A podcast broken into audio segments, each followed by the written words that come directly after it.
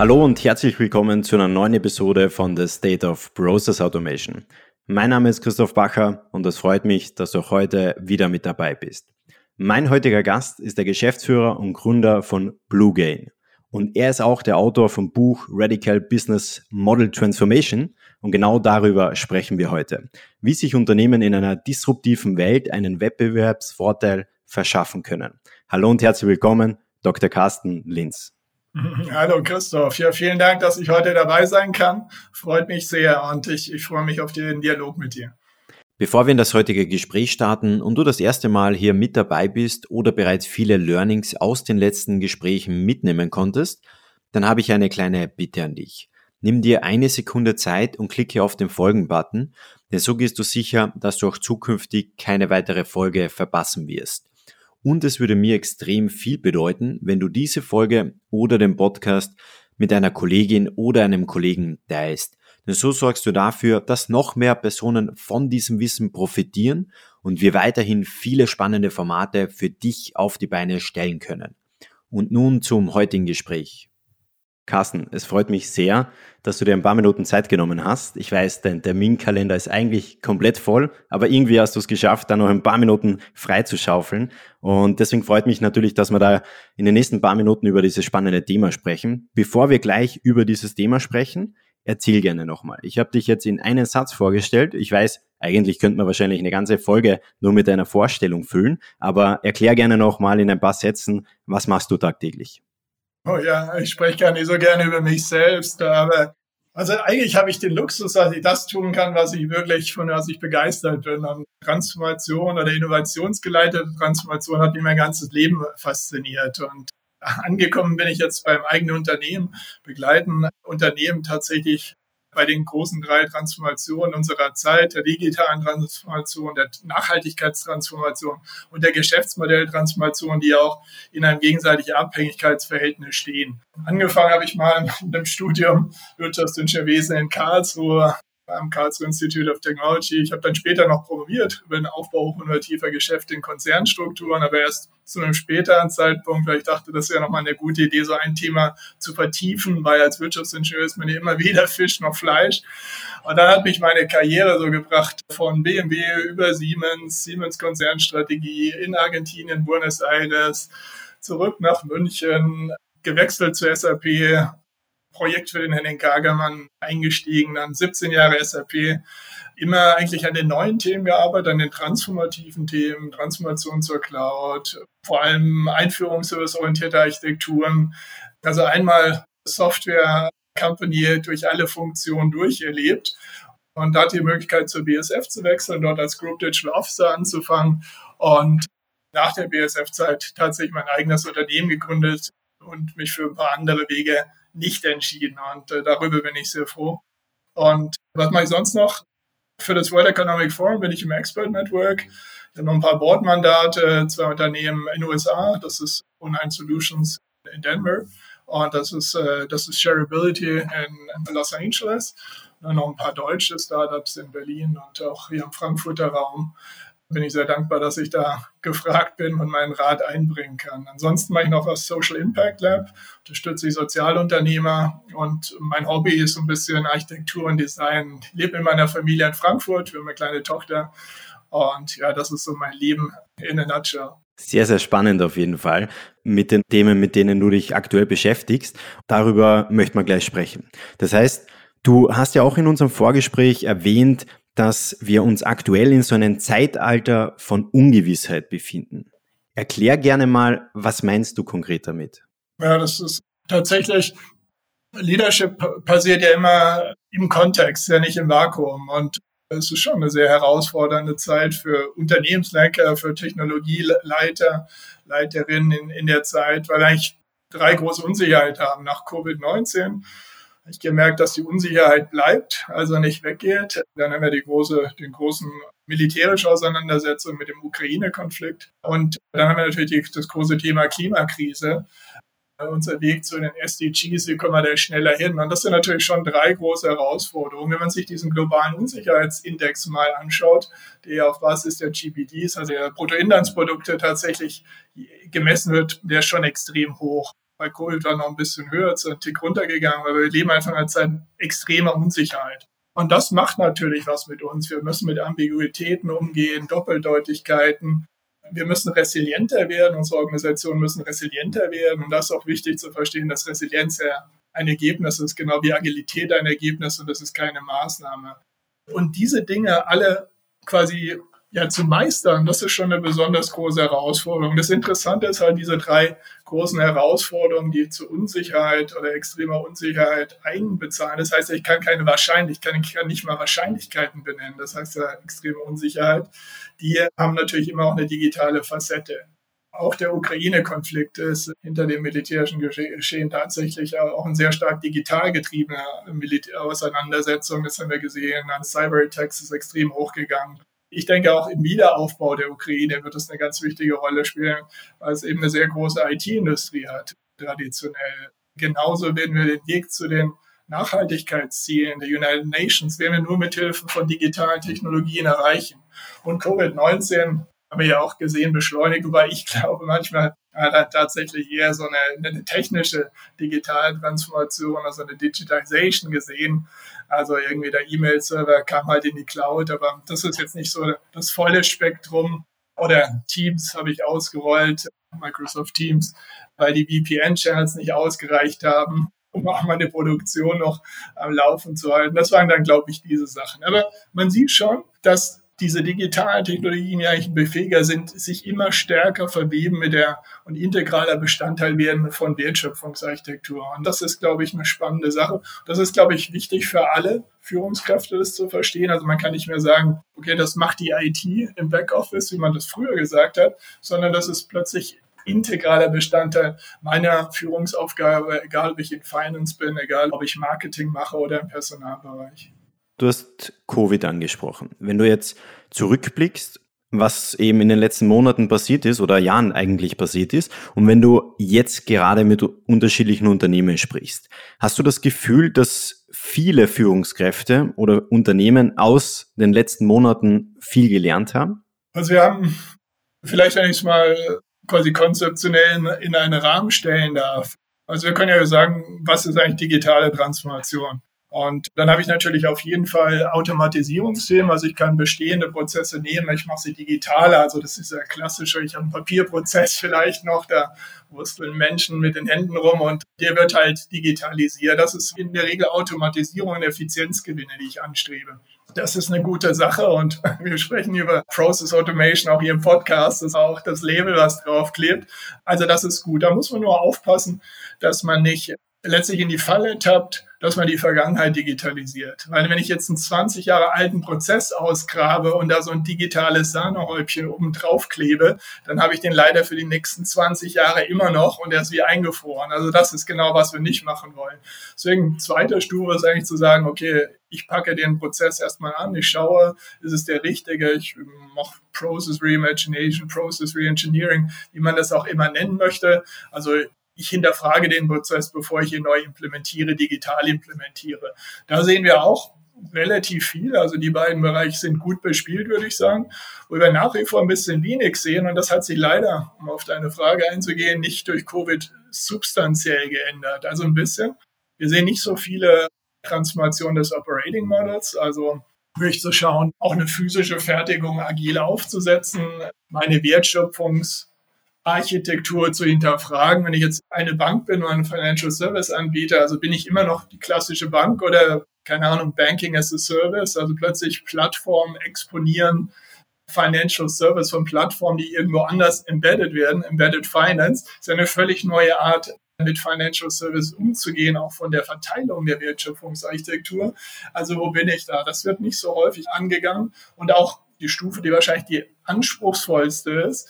Und da ist ja auch die Schnittstelle zwischen der digitalen Transformation und der Geschäftsmodelltransformation genau beheimatet. Das ist ja diese Stufe, wo ich sage, ich transformiere ein Unternehmen auch digital mit Hilfe einer Transformation über die Geschäftsmodelllogik. Und das hat dann eben sehr breiten Umfang, weil ich eben sowohl die Wertschöpfung im Backend, also wie schaffe ich Wert, verändere, anpacke, äh, wie liefere ich Wert, im Frontend, also zum Kunden, aber auch wie schöpfe ich Wert ab, also wie monetarisiere ich für das Unternehmen selbst oder wenn ich breiter drauf schaue, im Sinne des Stakeholder-Ansatzes, vielleicht auch vom World Economic Forum, vielleicht für viele Stakeholder. Und in Summe, wenn wir jetzt nochmal nach Covid draufschauen, die ersten beiden sind gut bespielt, also die stärker technisch Automatisierungsthemen werden sehr gut bespielt.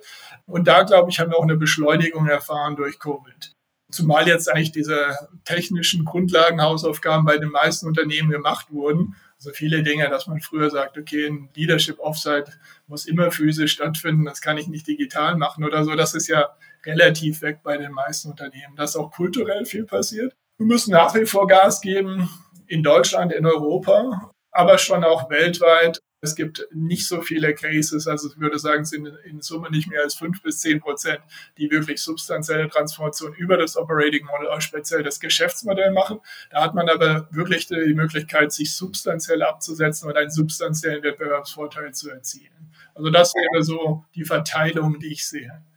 Und woran liegt es deiner Erfahrung nach, dass die Unternehmer sich eben mit diesen ersten beiden Punkten beschäftigen oder diese auch umsetzen, aber das nächste Thema noch sehr, sehr verhalten angehen. Ja, die beiden letztgenannten sind natürlich auch schwieriger, muss man fairerweise sagen. Also sind schwieriger in vielerlei Hinsicht. Es ist ja so, dass ich quasi bei den ersten beiden bleibe ich erstmal in dem Bereich, den ich kenne. Meistens bin ich ja nah am bestehenden Geschäft. Ich bin nah an den existierenden Cashflows die ich generiere. Also insofern bin ich eigentlich nah an dem, was ich ganz gut kann. Also stick to my knitting sozusagen.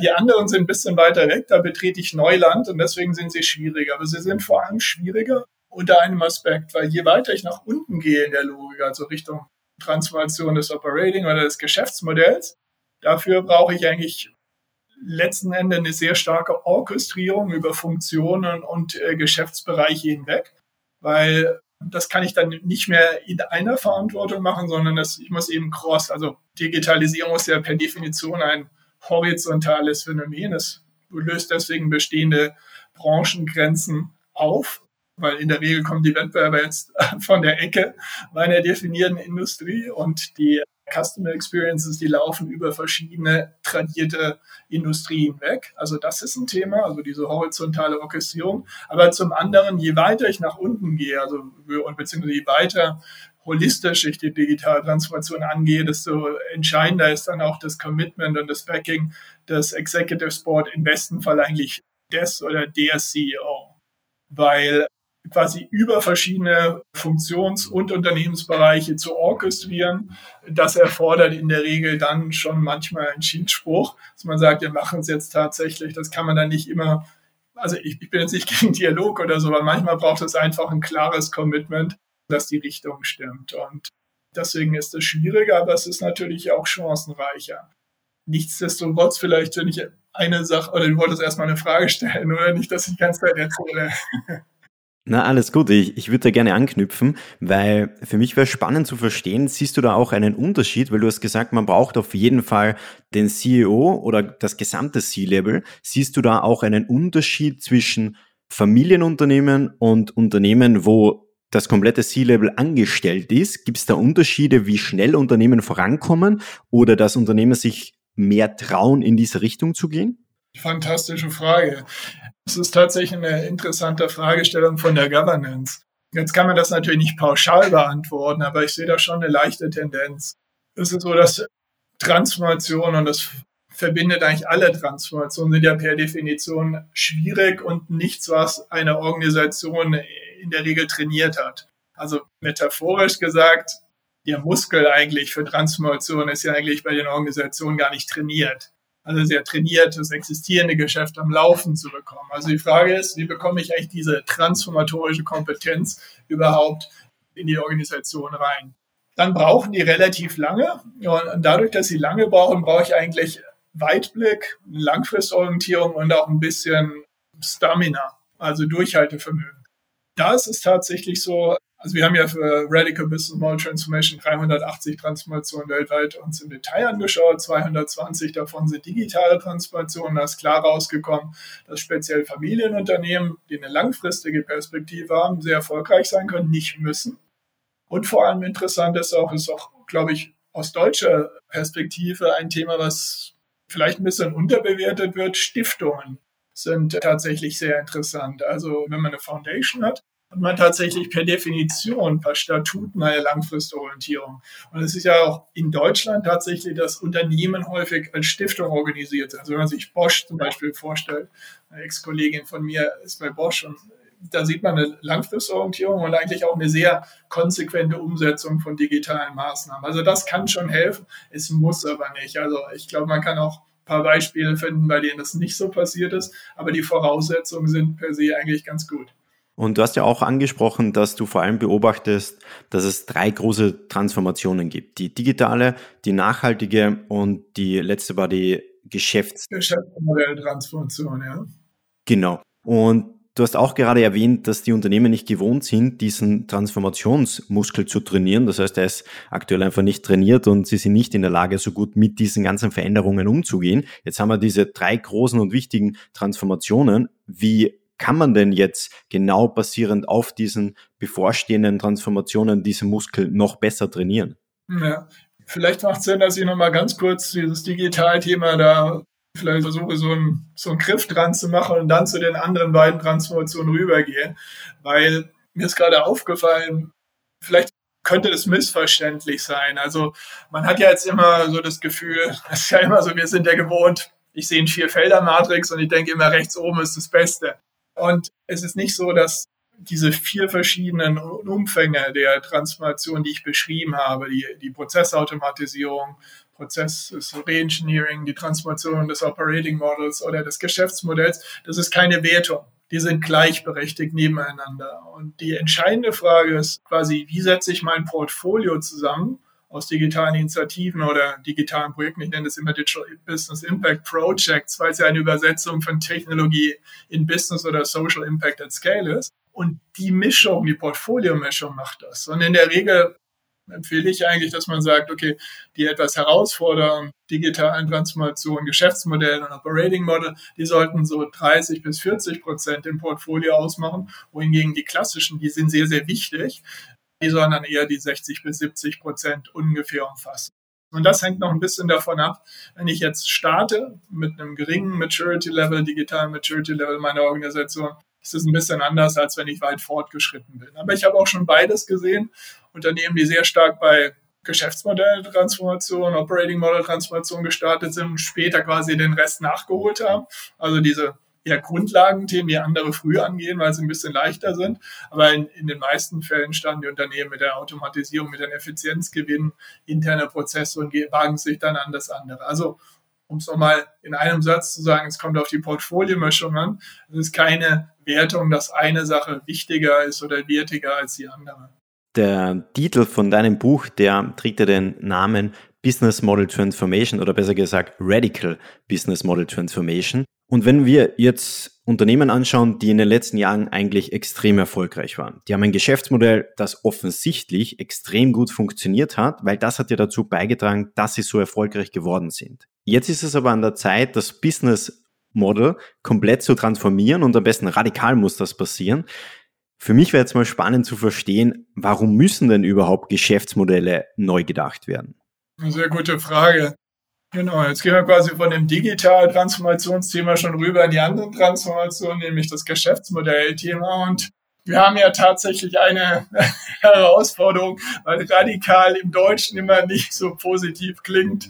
Diese Frage hatte ich schon häufiger. Es ist aber, was ist damit gemeint? Vielleicht ganz kurz. Wir haben halt Transformation angeschaut äh, und wir haben quasi mit dem Business Transformation Board eigentlich einen Ansatz geschaffen, mit dem man tatsächlich von einem Geschäftsmodelltyp in den nächsten Geschäftsmodelltyp transformieren kann über die Transformation im Frontend, also die Wertlieferung zum Kunden im Backend, wo der Wert entsteht innerhalb der Organisation und wie man die, das Delta oder die Veränderung bezüglich der Monetization Mechanics, also der Wertabschöpfung verändern kann. Und diese drei Deltas haben wir uns eben über sehr viele Transformationen systematisch angeschaut und haben quasi für jeden Geschäftsmodelltyp Wechsel den einmal aufgeschrieben und damit quasi wie so ein Playbook entwickelt, dass ich mein Geschäftsmodell systematisch verändern kann. Und das Interessante, bevor ich jetzt dann genau dahin komme, wozu du mich gefragt hast, ist, dass quasi Transformationen eben dann funktionieren, wenn sie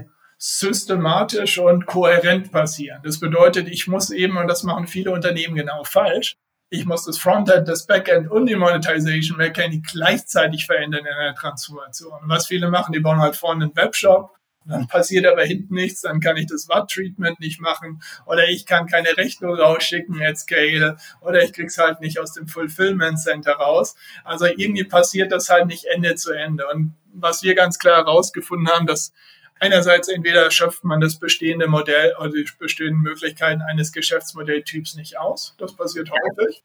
Oder wenn ich es nicht ausschöpfe, dann öffne ich halt die Flanke für neue Wettbewerber, die reinkommen und es richtig machen.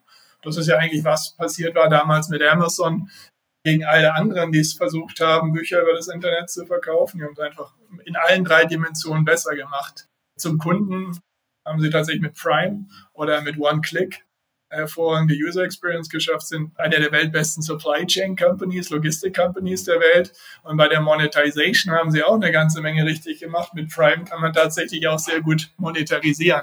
Also sie sind genau diese drei Hebel angegangen. Und nur wenn ich diese systematisch rüberlege, dann vermeide ich die Gefahr, dass ich ein Flipping Back habe, nämlich die, die Transformation wieder in den Ursprungszustand durch die Status Quo Orientierung habe. Aber warum muss ich es eigentlich angehen? Also ich müsste ja gar nicht mein Geschäftsmodell verändern. Das ist absolut richtig. Und jetzt passt es ganz gut zu unserer Diskussion vom Anfang, als wir ja gesagt haben, jetzt leben wir in so einer unsicheren Zeit. Und jetzt gibt es ja genau zwei Strategien aus der Leadership-Perspektive. Also ich kann jetzt sagen, I play Defense or I play Offense. Und die Geschäftsmodelltransformation ist tatsächlich in der Regel eine offensive Strategie dass ich versuche, und unsere Definition ist eben auch to gain or regain competitive edge, also entweder gewinne ich es zurück, was ich verloren habe, das ist ja häufig der Fall. 80 Prozent aller Führungskräfte weltweit sagen, dass sie wissen, dass ihr Geschäftsmodell eigentlich langfristig nicht erfolgreich sein kann mehr. Also es ist quasi outdated. Und das Interessante, und das ist auch der Analogieschluss der digitalen Transformation, 60 Prozent aller digitalen Transformationen, die erfolgreich waren, beinhalten auch eine Geschäftsmodelltransformation. Und da passen die beiden Sachen wieder zusammen. Und wenn ich jetzt sage, ich play Offense, dann kann ich mich eigentlich aus einer misslichen Lage oder aus einer Welt der Unsicherheit, extremer Unsicherheit, aktiv in eine führende Rolle bringen. Und das ist die Chance, warum eigentlich Unternehmen über Geschäftsmodelltransformation nachdenken können nicht müssen. Also wenn ich sage, ich warte nicht einfach ab und bin reaktiv auf das, was um mich passiert, weil da passiert eh so viel, sondern ich nutze eigentlich auch die Chance der tektonischen Plattenverschiebung, die wir jetzt momentan in so vielen Bereichen haben, dann bietet sich eine Geschäftsmodelltransformation wirklich sehr gut an. Weil ich, vielleicht wenn ich das mal so ein Beispiel sagen kann, wir haben einen Case, den fand ich sehr, sehr interessant. Also Knorr-Bremse ist ja der Weltmarktführer für Zugbremsen. Nicht nur, aber unter anderem Zugbremsen. Wir haben das auch zum ersten Mal erfunden, dass man nicht mehr drehen muss mit so einem Rädchen an jedem Einzelwaggon und so weiter. Und da war eine klassische Kommodisierungstendenz. Man hatte neue Wettbewerber, Commodity Player, sehr viele Anbieter aus China und letztlich haben eigentlich Knorr-Bremse auch in dem klassischen angestammten Geschäft irgendwie unter Druck gesetzt. Und Knorr-Bremse hat sich zum Beispiel in einem, nicht in dem gesamten Unternehmen, das ist auch wichtig zu verstehen, sondern in einem Geschäftsfeld dadurch befreit, dass sie ganz massiv in Services gegangen sind, haben dann gesagt, wir machen nicht nur Bremsen, Bremsenkomponenten, Systeme, sondern wir sind plötzlich wir bieten die komplette Wartung von Zügen an. Also sie haben eine Halle, wo sie komplette ICE-Züge reinfahren und machen dann die Türen, die Klimaanlagen, die Bremsen und so weiter. Also wir werden zum Full-Service-Provider für so einen gesamten Zug. Und das ist jetzt eine Transformation, wo ich komme von einem Produktkomponentengeschäft und gehe dann wirklich in ein Lösungsgeschäft, wo ich dann quasi Ende zu Ende ein Kundenproblem löse, vielleicht gegen ein SLA arbeite, mit langfristigen Verträgen arbeite. Und letztlich, was sie ja gemacht haben, sie haben gesagt, ich spiele eigentlich die dominante Industrielogik, die spiele ich nicht mit, sondern ich entziehe mich ganz bewusst dieser vorherrschenden Industrielogik und spiele mein eigenes Spiel. Und das ist eigentlich die Chance, die in einer Geschäftsmodelltransformation steckt. Und das ist ja auch gleichzeitig ein Beispiel, wo man jetzt in die Offensive gegangen ist. Und Knorr Bremse, soweit ich weiß, ist ja ein deutsches Unternehmen, richtig? Genau, aus München. Genau. Und für mich wäre auch nochmal spannend, du hast erwähnt, ihr habt 380 Unternehmen angesehen im Rahmen eures Buches. Das waren ja nicht nur deutsche Unternehmen, sondern auch internationale oder Unternehmen aus anderen Ländern. Und wenn man jetzt vergleicht zu Deutschland mit anderen Ländern, siehst du da, dass die Unternehmen eher in die Offensive gehen oder verhalten sich die deutschen Unternehmen eher defensiv? Also das ist, würde ich sagen, es kommt darauf an, wie man immer so schön sagt. Also es gibt natürlich Unternehmen, die, finde ich, extrem auch deutsche Unternehmen massiv nach vorne gehen. Ich würde sagen, auch das Thema Klöckner. Also Klöckner ist ja extrem offensiv gegangen für tradierte Branche, Stahlhandel, Richtung Plattform, digitale Plattform in Richtung Marketplätze gegangen. Jetzt wieder stärker, wieder auch auf der Prozessseite tätig, aber das gibt schon auch. Aber wenn man vielleicht so mal über alles schaut, sehen wir natürlich diese ganz großen Bets schon noch ein bisschen mehr in den USA. Das geht dann immer sehr stark in eine große Skalierung, hat auch ein bisschen was mit dem großen Heimatmarkt, der angestammt ist, zu tun. Aber natürlich sehr gut gefällt, ist zum Beispiel der Case von Nike, Nike Plus.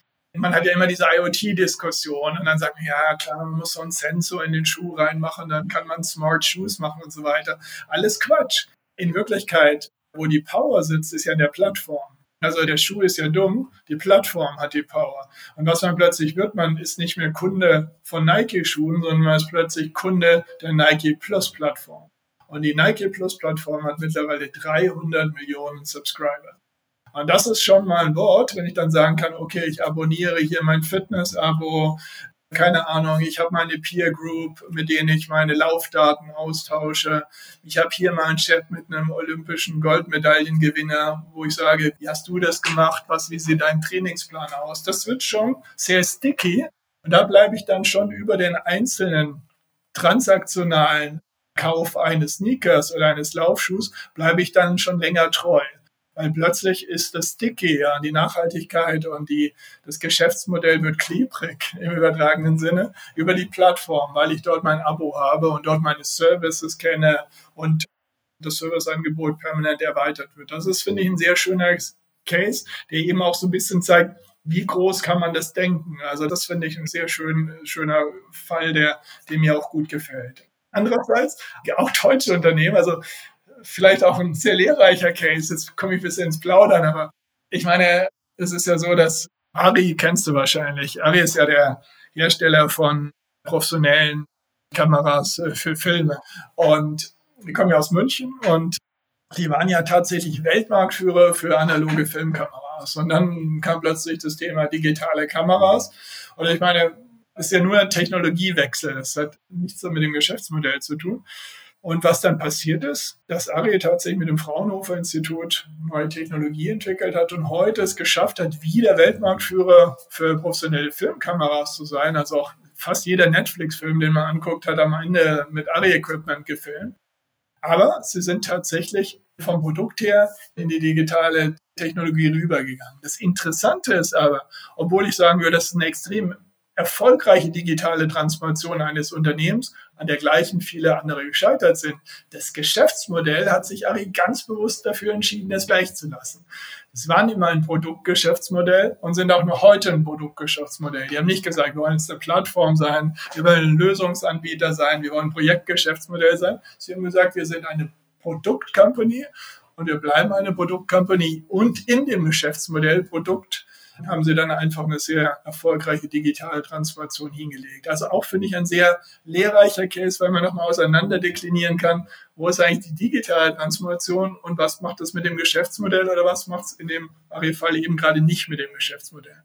Und das ist im Prinzip schon ein gutes Beispiel, wo ich gleich ansetzen möchte, weil wenn man jetzt so ein erfolgreiches Unternehmen hernimmt und dann darüber nachdenkt, dass man entweder das aktuelle Geschäftsmodell weiterentwickeln möchte oder ein komplett neues hinzufügen möchte, wie erkennt man, an welchem Stellschrauben man drehen sollte?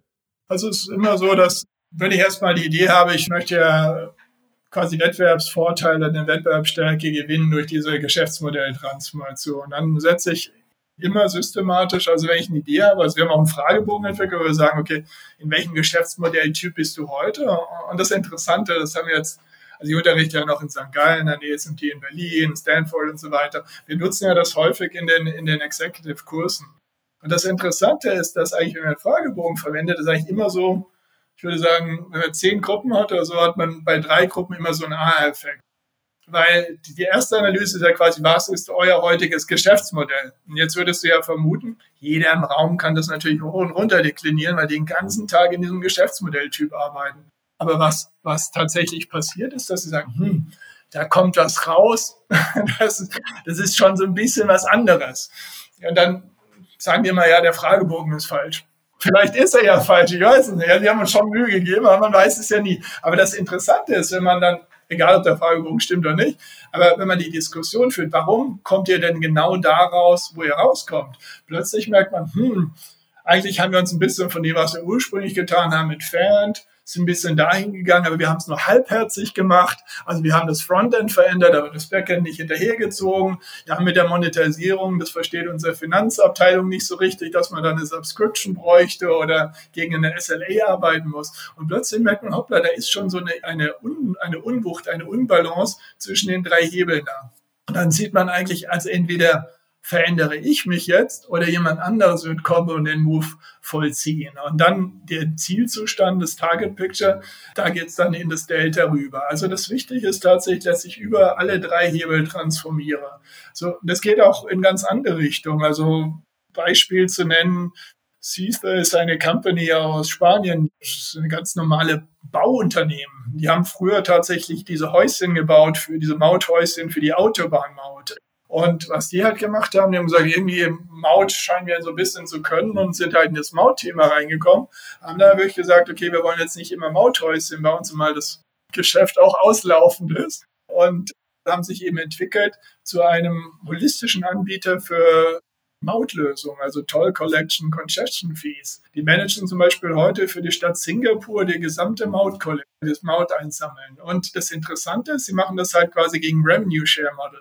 Also sie betreiben alles, die IT-Infrastruktur, die Zählinfrastruktur, die Billing-Infrastruktur, ist alles von ihnen. Und sie werden nur vergütet, wenn sie die Maut eingesammelt haben und abgegeben, bekommen sie einen proportionalen Anteil an Revenue Share an der eingesammelten Maut.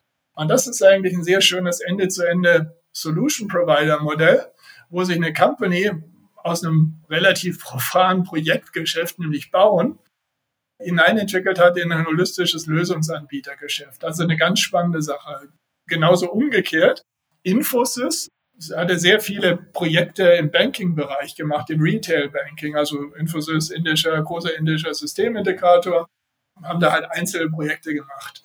Und es ist ja nicht ganz leicht, quasi das wiederholbar zu machen. Und genau dieses wiederholbar machen wir nennen es Produktisierung gibt zwar gegenläufig Trends, Produktisierung, mache ich es wiederholbar, und Servitization, das ist dann eine Gegentrend, wo ich sage, mache ich mehr Service dazu, ich mache es kundenindividueller in unserem Business Transformation Board. Und was die halt tatsächlich gemacht haben, die haben gesagt, okay, wir wollen das wiederholbar machen. Jetzt haben wir so viel Erfahrung, domainspezifisches Wissen im Retail-Banking aufgebaut, dass uns daraus ein Produkt machen. Die haben das dann tatsächlich aus den Projekten produktisiert und sind heute eben ein sehr erfolgreicher Produktanbieter, mit einem spezifischen Produkt im Retail Banking geworden. Aber das hat schon eine substanzielle Transformation. Plötzlich geht es nicht mehr um, ich verkaufe Projekte, sondern ich muss ein Produktmanagement aufbauen. Die haben auch aus dem Bankbereich einen Produktmanager plötzlich eingestellt. Also da, da passiert auch kulturell eine ganze Menge. Aber das ist sehr, sehr erfolgreich und eines der ganz großen Standbeine mittlerweile auf der Produktseite von Infosys geworden. Also man sieht, es gibt ganz unterschiedliche Transformationsmoves, aber es zeigt eigentlich immer den Wunsch, dass ich mich weiterentwickle als Organisation. Und das heißt nicht immer, dass das Gesamtunternehmen und das, die Gesamtorganisation das Geschäftsmodell verändern muss. Das werde ich eigentlich häufig gefragt. Also ist jetzt ganz Infos, ist kein Systemintegrator mehr? Natürlich nein. Aber ich glaube, mittlerweile 30 Prozent des Umsatzes von Infosys ungefähr ähm, kommt tatsächlich jetzt aus einem Produktgeschäft. Und, und das ist, glaube ich, das Spannende, was die Transformation ausmacht. Also es kann in einem Geschäftsmodell, in einem Geschäftsfeld, in einer Division passieren oder es kann eben auch eine Geschäftsmodelltransformation sein, die unternehmensweit tatsächlich stattfindet. Aber lass uns da nochmal einen Schritt zurückgehen. Wir versetzen uns jetzt in diese Lage hinein, dass wir deinen Fragebogen ausgefüllt haben den du ja super zusammengestellt hast, der macht definitiv Sinn. Und jetzt kommt am Ende ein Ergebnis raus. Die erste Frage ist, welches Ergebnis kommt da raus und was mache ich konkret mit diesem Ergebnis? Also es ist relativ einfach. Wir arbeiten ja mit so eine 2x2 Matrix. Wir sagen, auf der einen Seite habe ich, wie kundenspezifisch ausgeprägt ist ein Geschäftsmodelltyp und Comprehensiveness nennen wir das. Also es hat eigentlich zwei Dimensionen. Das eine, wie umfangreich ist das Angebot, was du dem Kunden anbietest und auf der anderen Seite, wie nah oder wie nachhaltig ist es nicht, sondern wie stark ist die Nachkaufabhängigkeit ausgeprägt. Also es bedeutet die Wahrscheinlichkeit, dass die Folgetransaktion, der Folgekauf wieder mit dem gleichen Anbieter stattfindet, die steigt, wenn ich die Y-Achse nach oben gehe. Also ich habe auf der einen Seite kundenspezifische Ausprägung des Geschäftsmodelltyps und auf der anderen Seite habe ich diese Vollständigkeit und die Nachkaufabhängigkeit des Geschäftsmodelltyps. Und dann habe ich eben Produktgeschäftsmodell, Projektgeschäftsmodell, niedrige Nachkaufabhängigkeit, niedrige Umfänglichkeit und dann habe ich das Plattformgeschäftsmodell und das Lösungsgeschäftsmodell. Und jetzt deine Frage einzugehen, habe ich eigentlich eine Startposition und jetzt sage ich, hoppla, ich finde raus, wie ein Beispiel vor, ich bin ein Produktgeschäftsmodelltyp. Also da bin ich irgendwie unterwegs oder ich bin an den Rändern unterwegs, dann merke ich schon ein bisschen. Und dann kann ich ja quasi eine Vision entwickeln, eigentlich. Wir schauen uns dann immer sehr, sehr viele Beispiele an. Also wir starten dann immer so mit 50 Beispielen, sodass man ein bisschen Gefühl bekommt, was macht das jeweils aus und was könnte das für uns bedeuten. Auf der Ebene ist es dann eigentlich für Führungskräfte relativ einfach, den Brückenschlag in die eigene Fragestellung zu bekommen. Also, dass man abstrahiert das auf so einem Niveau, dass man sagt, okay, aber das würde ja für uns sowas ähnliches bedeuten. Oder wenn wir das machen würden, dann würden wir das tun. Und dann entwickeln die Führungskräfte eigentlich schon eine sehr gute Idee und sagen, okay, dann lass uns doch mal in der Gruppe das hier versuchen. Dann nehmen Sie die spezifische Vorstellung, wir wollen zum Beispiel holistischer Lösungsanbieter werden oder wir wollen eine Plattform und Marktplatz werden und nicht nur unsere eigenen Produkte anbieten, sondern vielleicht auch Produkte, die komplementär zu unserem eigenen Produktportfolio sind oder sogar von Wettbewerbern, die wir auf unserem Marktplatz anbieten. Und dann der zweite Fragebogen ist eben der Zielzustand, dass man sagt, okay, wie stark würden die Trends darauf ein und wo könnte das hingehen? Und dann habe ich quasi ein S-Ist und ein To-Be. Also ich habe einen Startzustand und einen Zielzustand. Und dann ist eigentlich die Frage, wie komme ich von dem einen zum nächsten? Und das Schöne ist dann, was wir quasi vorgedacht haben, ist, dass ich sagen kann, wenn ich diese Transformation malen will, also ich mache diesen Pfeil vom Start zum Ziel, dann sagen wir gleichzeitig, okay, wenn du diesen Pfeil hast, dann musst du im Frontend das machen, im Backend das und bei der Monetization Mechanics das. Es gibt natürlich nicht in jedem Detail das jegliche Detail für diese spezifische Fragestellung, aber auf einer gewissen Abstrahierungsebene ist das schon relativ spezifisch und gibt eine gute erste Indikation, die man weiter diskutieren kann im Leadership-Team. Und es passiert dann halt wirklich, man kann das in einer Stunde oder so, kann man da mit einem Leadership-Team eigentlich relativ weit kommen. Und wenn wir jetzt davon ausgehen, wir haben diesen Ist-Zustand definiert oder herausgefunden, wie der aussieht und wir haben das Zielbild definiert. Wenn du jetzt mit unterschiedlichen Unternehmen zusammenarbeitest und die sich in dieser ersten Phase befinden, dass sie eben mal diesen Ist-Zustand definiert haben. Welche Fehler beobachtest du dann auf diesem Weg zum Zielbild? Welche werden da häufig gemacht? Also ist jetzt kein Fehler, sondern ist sehr menschlich, aber es spiegelt ein bisschen wieder, was in Leadership-Teams auf der ganzen Welt, auch in denen ich auch war und ich auch gemacht habe, stattfindet täglich. Man denkt ja, man spricht über dasselbe oder das Gleiche, aber es ist nicht der Fall. also speziell in Organisationen, bei denen man sehr lange etwas diskutiert hat, gibt es ja so eine Hypothese, wir wissen ja, worüber wir reden. Das ist aber häufig nicht der Fall. Und selbst wenn man Leadership-Teams aus dem gleichen Unternehmen hat, macht diese Übung, plötzlich wird klar, dass sehr unterschiedliche Dinge verstanden werden. Und deswegen hat das eine ganz gute, gesunde Kalibrierung, weil man quasi nie eine einheitliche Sprachregelung oder man spricht so, man führt quasi eine Semantik der Diskussion ein plötzlich, an dem sich jeder sagt, okay, jetzt weiß ich eigentlich, was du meinst und ich kann das quasi einsortieren. Und das hilft so Leadership-Teams auch zusammenzukommen. Also Fehler würde ich das nicht nennen, aber eine typische Sache ist, wenn man unterschiedliche Meinungen hat, kommt da halt Müll raus und das sieht man sofort. Also das ist der Klassiker, da kommt so ein Team und sagt, oh, da kommt gar nichts raus. Wir sind, wir sind jenseits von Schweden.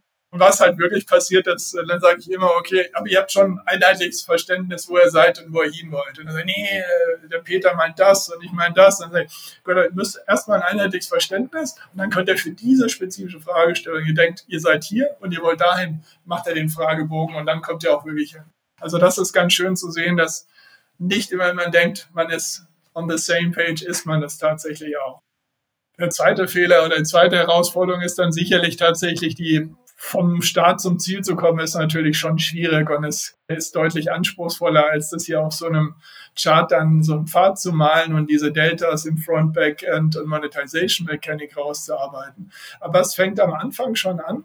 Wenn man nämlich diese einzelnen Maßnahmen, die Deltas nicht genau benennen kann, ist auch später die Transformation schwierig. Und das ist für mich ein sehr interessanter Sachverhalt, dass immer wenn Menschen über Transformation sprechen und man fragt mal, was ist denn das Delta? Der Transformation. Weil Transformation heißt ja immer, ich fange irgendwo an, ich gehe auf eine Reise und möchte vielleicht irgendwo rauskommen. Selbst wenn ich das Ziel noch nicht so genau weiß, aber es müsste ein Delta dazwischen liegen. Und wenn ich sage, eigentlich müsste ein Delta dazwischen liegen, müssten ja eigentlich, müsste zumindest eine Person im Raum müsste ja dieses Delta spezifizieren können. Und meine Erfahrung ist, in der Regel kann es niemand spezifizieren. Und da fängt das natürlich an, wie will ich eine Transformation zum Erfolg machen, wenn ich nicht weiß, was das Delta ist. Und insofern ist die Übung eigentlich mit dem Board ganz schön, weil sie immer die Delta spezifiziert und eben nicht nur abstrakt, sondern sehr spezifisch im Frontend, im Backend, in der Monetization Mechanics. Also ein Tipp wäre, wenn man transformieren will, immer über das Delta sprechen. Also als wir das Buch geschrieben haben, haben wir es eigentlich selbst gemerkt. Wir haben immer über den Ausgangszustand ganz lange diskutiert also mit dem Günter Müller-Stevens und dem Alexander Zimmermann, da habe ich es ja zusammengeschrieben und dann saßen wir da in St. Gallen oder so und haben diskutiert. Dann haben wir ganz lange über den Zielzustand diskutiert und irgendwann haben wir gemerkt, hm, jetzt müssten wir mal diskutieren zwischen, wie kommt man vom Anfang zum Zielzustand, was ist das Delta? Dann habe ich gesagt, ah, jetzt haben wir heute keine Zeit, machen wir beim nächsten Mal.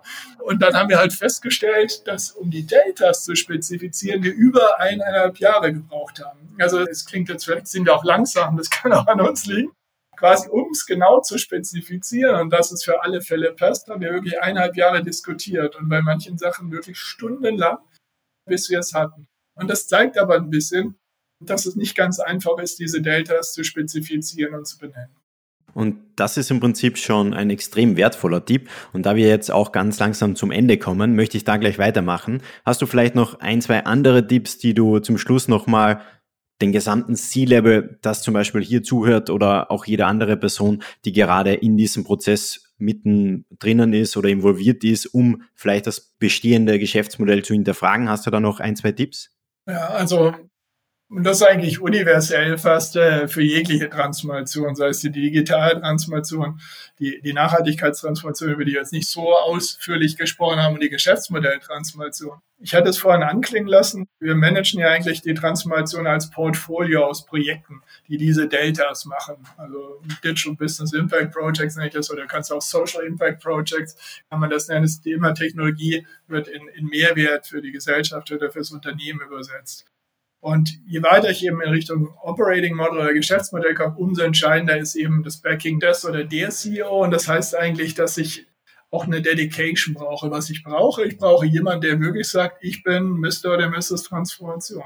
Also das kann ein CDIO sein, das könnte ein Chief Transformation Officer, wobei ich die jetzt häufig nicht so oft sehe im Unternehmen, aber der CDIO oder CDO ist äh, tatsächlich der CEO ist tatsächlich häufig jemand, der so eine Transformation dann aktiv besetzen kann mit der Unterstützung der oder des CEO tatsächlich sehr, sehr erfolgreich werden kann, weil wenn er oder sie tatsächlich beherzigt, dass Technologie immer nur ein Mittel zum Zweck ist. Also, dass man nicht die Technologie nach vorne stellt, sondern eben den Mehrwert. Und vielleicht noch ein Satz, zwei letzte. Also der eine ist, es wird sehr häufig argumentiert, dass ich eigentlich was Neues wie digitale Transformation, das, das muss ich separieren, da muss ich Autonomie schaffen, da mache ich irgendwie nah an den CEO oder die CEO, mache ich dann so eine digitale Unit und so weiter. Also das haben wir gesehen bei Content Media Industrien hat das gar nicht so schlecht geklappt zu Beginn. Bei Industrieunternehmen, das haben wir bei MIT Sloan, haben wir so ein größeres Forschungsprojekt gemacht und da haben wir eigentlich gezeigt, dass es gerade für Industrieunternehmen die weniger erfolgreiche Strategie ist. Also das ist wesentlich erfolgreicher, also statt Separate then Integrate, wie wir es genannt haben, ist es dann eben Embed and Scale Out. Also nah an die Geschäfte ran, nah an die domainspezifische Wissen und dort unternehmerische Freiheitsgrade, neue Ressourcenmechanismen implementieren und dann über die Zeit mehr Freiheitsgrade geben, ist deutlich erfolgreicher als tatsächlich, ich mache so ein kleines Digitalteam, was dann häufig redundant ist zur Organisation, nahe an dem CEO, was dann häufig auch so eine Abstoßungsreaktion verursacht. Also das vielleicht noch als ein Tipp. Und das letzte ist, glaube ich, am Ende geht es schon um Menschen. Transformation heißt ja eigentlich, man kann irgendwie ein paar Köpfe gewinnen, man kann vor allem vielleicht auch tatsächlich ein paar Herzen gewinnen von Menschen, die sich auf eine Reise machen. Und das bedeutet, ich habe irgendwie ein Zielbild, ohne Zielbild, ohne Nordstern funktionieren Transformationen kaum, weil ich muss ja beweisen können, dass das Gras auf der anderen Seite etwas grüner ist, wo ich hinrudere. Und sonst machen die Leute sich nicht mit auf den Weg und das ist auch gerechtfertigt. Und deswegen braucht es natürlich zum einen Führungskräfte, die in der Lage sind, Menschen mit auf eine Reise zu nehmen. Also nenne es immer Transformational Leader. Und nicht jeder Führungskraft hat tatsächlich dieses Gen. Also es gibt Menschen, die sind besser, die bestehenden Geschäfte weiterzuführen und so sehr erfolgreich zu Menschen, als so eine Transformation zu begleiten. Und es braucht die richtigen Fähigkeiten und Kompetenzen. Also sehr viele Transformationen, die wir gesehen haben, sind daran gescheitert, dass die, die Menschen noch auch die Menschen an Maschinen, die da arbeiten, diese tollen IoT-Strategien nicht umsetzen konnten, damit Abwehrreaktionen entstanden sind, weil man sie 15 Jahre nicht trainiert hat. Also die haben 15 Jahre kein Training gehabt, dann sagen wir, ja, jetzt machen wir IoT und wir haben unser Data-Team, aber da gibt es eine Abstoßungsreaktion. Also Fähigkeiten, Kompetenzen aufzubauen, ist, glaube ich, wichtig. Man braucht eine kritische Masse an Menschen, die sich auf die Reise machen wollen, die mit einem mitgehen.